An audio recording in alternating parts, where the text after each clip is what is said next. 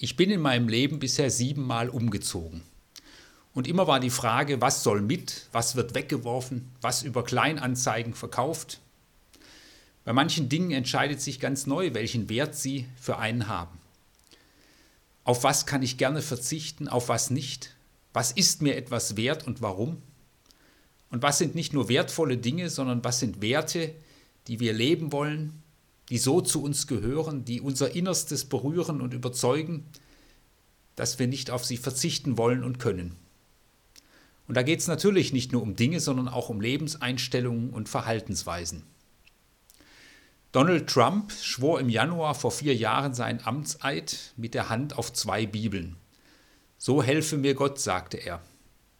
Als nächstes sagte er, in erster Linie, in allem geht es darum, Amerika an erste Stelle zu setzen, groß zu machen.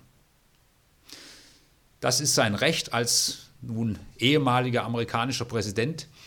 Aber wenn gerade die Hand auf der Bibel gelegen hat, sei schon die Frage erlaubt, ob sein Handeln und Reden biblischen Werten entspricht. So steht zum Beispiel in eben dieser Bibel, wer groß sein will unter den Menschen, der werde zum Diener und nicht nur zum Diener Amerikas. Wer über Werte nachdenkt, kann sich schnell so vorkommen, wie bei Beginn der Weltschöpfung. Es herrschte ein großes Tohuwabohu, ein Durcheinander, bis dann Gott ein klares Wort spricht. Ein Durcheinander, was sind amerikanische Werte, was europäische, was sind abendländische Werte, was sind christlich-abendländische Werte. Manche rufen ja zur Verteidigung dieser christlich-abendländischen Werte auf. Aber was ist damit gemeint? Sicherlich kann man da spontan ein paar nennen wie Freiheit, Gleichheit, Geschwisterlichkeit, Toleranz. Aber je differenzierter es wird, desto schwieriger wird es. Und man merkt, dass nicht alle dasselbe meinen, auch wenn sie dasselbe Wort benutzen. Und gibt es das überhaupt, biblische Werte, christliche Werte? Man kann da schnell an die zehn Gebote denken oder an das Gebot der Nächstenliebe. Aber nun steht ja in der Bibel zum Beispiel auch dass man bei der Erziehung eines Kindes mit den Schlägen nicht sparen soll. Ist das jetzt ein biblisch-christlicher Wert? Wir fragen ja nun nach Werten als Christinnen und Christen. Also muss alles, was in der Bibel steht, sozusagen durch Jesus Christus hindurch wie durch eine Tür. Und nicht alles passt dadurch, wie auch nicht alles in eine neue Wohnung passt. Von den Schlägen auf dem Kinderrücken bleibt jedenfalls nach dem Durchgang durch diese Tür Jesus Christus aber gar nichts mehr übrig. Im Jahre 1934 trafen sich Christen zu einer kirchlichen Synode in Barmen. Dabei ging es auch darum, was sind unsere Werte gegenüber den neuen Werten in Anführungszeichen der Nationalsozialisten von reiner Rasse, Blut und Boden. Und im Bekenntnis in der These 1 wurde dann formuliert, Jesus Christus, wie er uns in der Heiligen Schrift bezeugt wird, ist das eine Wort Gottes, das wir zu hören, dem wir im Leben und im Sterben zu vertrauen und zu gehorchen haben. Das heißt Jesus Christus, das Wort Gottes, an dem alle anderen Worte zu messen sind. Jesus der eine Wert, an dem alle anderen Werte zu messen sind. Jedenfalls für Christinnen und Christen, wenn sie von christlichen Werten reden. Natürlich gibt es Wertvorstellungen, die Jesus Christus vertritt, zum, die zum Teil auch in anderen Religionen, zum Beispiel auch in der griechischen Philosophie zu finden sind. Gott sei Dank. Ich bin überzeugt, dass Gott in der ganzen Welt wirkt. Und manchmal mussten wichtige Werte auch gegen die etablierte Kirche erkämpft werden, weil sie diese Werte nicht gelebt hat.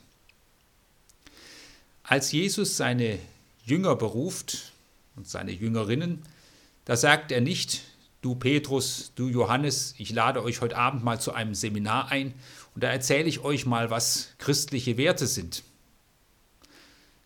Nein, er sagt, folgt mir nach. Jesus redet nicht von Werten, er redet von Frucht, von Lebensveränderung, von Erneuerung. Und Frucht ist etwas, was aus einer Beziehung herauswächst aus dem Verbundensein mit Jesus, aus dem Unterwegssein mit Jesus. Und so haben seine Jüngerinnen und Jünger zunächst einmal einfach zugesehen. Sie haben seine Art gesehen, wie er mit Menschen umgegangen ist und umgeht. Annehmend, liebevoll, barmherzig, berührend, aber auch kritisch, wenn es nötig ist. Und so wird Barmherzigkeit ihnen wertvoll und zu einem Wert.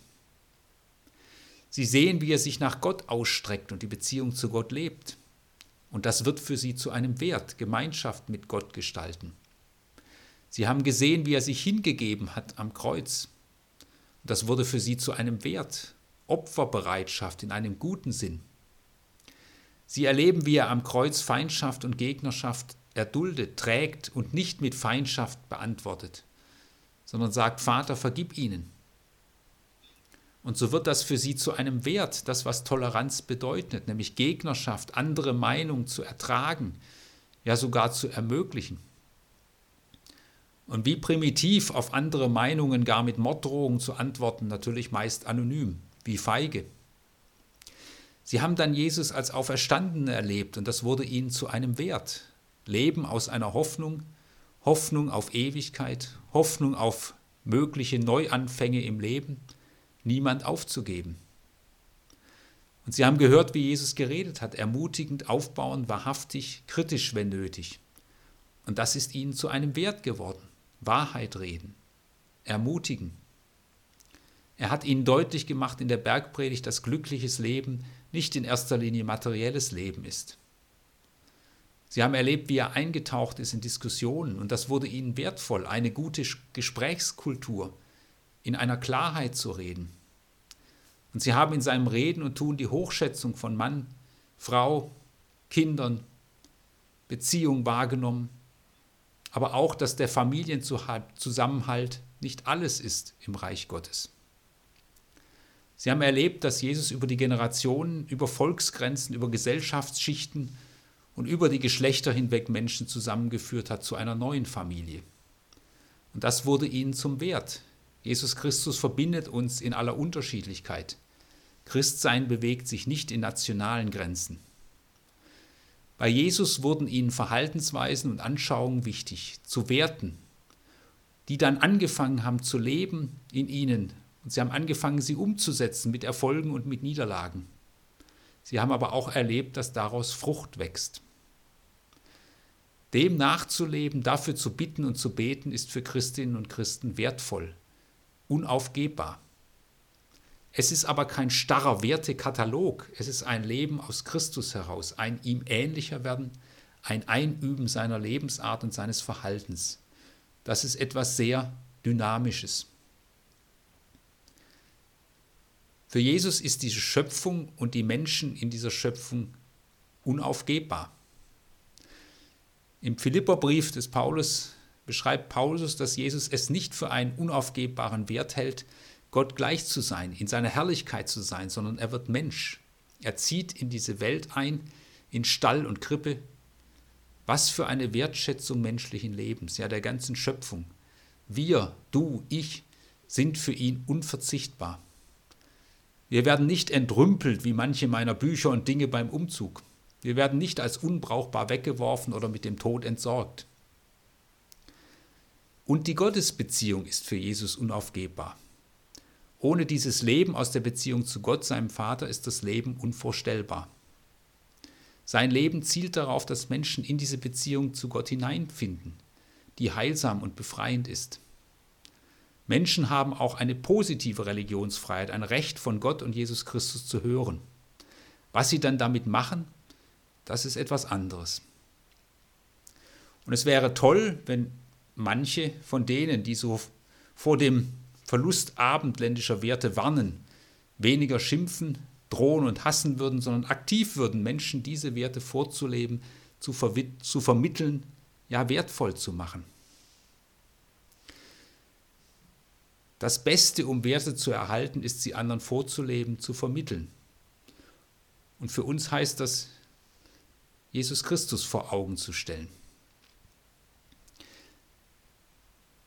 Es gibt ja diese Szene aus der Geschichte Martin Luthers. 1521 steht er in Worms vor dem Kaiser und soll das, was er geschrieben hat, widerrufen, für ungültig erklären. Martin Luther, du sollst widerrufen, denn du verstößt gegen unsere christlich-abendländische Tradition, dass man Papst und Kaiser Gehorsam zu leisten hat. Was für ein Druck auf diesen Mönch. Und Luther sagt dann, ich kann nicht widerrufen, wenn ich nicht aus der Schrift, also der Bibel, und aus Vernunftgründen widerlegt werde. Ich bin in meinem Gewissen gefangen und mein Gewissen ist gefangen im Wort Gottes und in Jesus Christus. Daraus kommen meine Werte, kommen meine Wertvorstellungen und wenn ich das aufgebe, würde ich mich selbst aufgeben. Ganz ähnlich 1500 Jahre vorher. Da stehen Petrus und Johannes vor der Jerusalemer Obrigkeit und sagen, wir können es nicht lassen, von Jesus Christus zu reden. Denn das ist uns zu wertvoll, zu existenziell. Wir würden uns selbst aufgeben. Wir stehen hier und können nicht anders. Es ist gut, solche von Jesus geformten Werte in sich zu tragen, zu diesen zu stehen und diese zu leben. Was bleibt? Was hat Ewigkeitswert? Paulus sagt einmal, nun bleiben. Glaube, das Vertrauen und unterwegs sein mit Jesus. Die Liebe, das Leben aus der Liebe Gottes. Liebevolles, wertschätzendes Reden und Handeln. Und die Hoffnung, ein Nicht-Aufgeben und niemanden aufgeben. Ein Erwarten von Gottes Handeln, ein sich ausstrecken nach seinem Reich. Das bleibt, weil Jesus bleibt.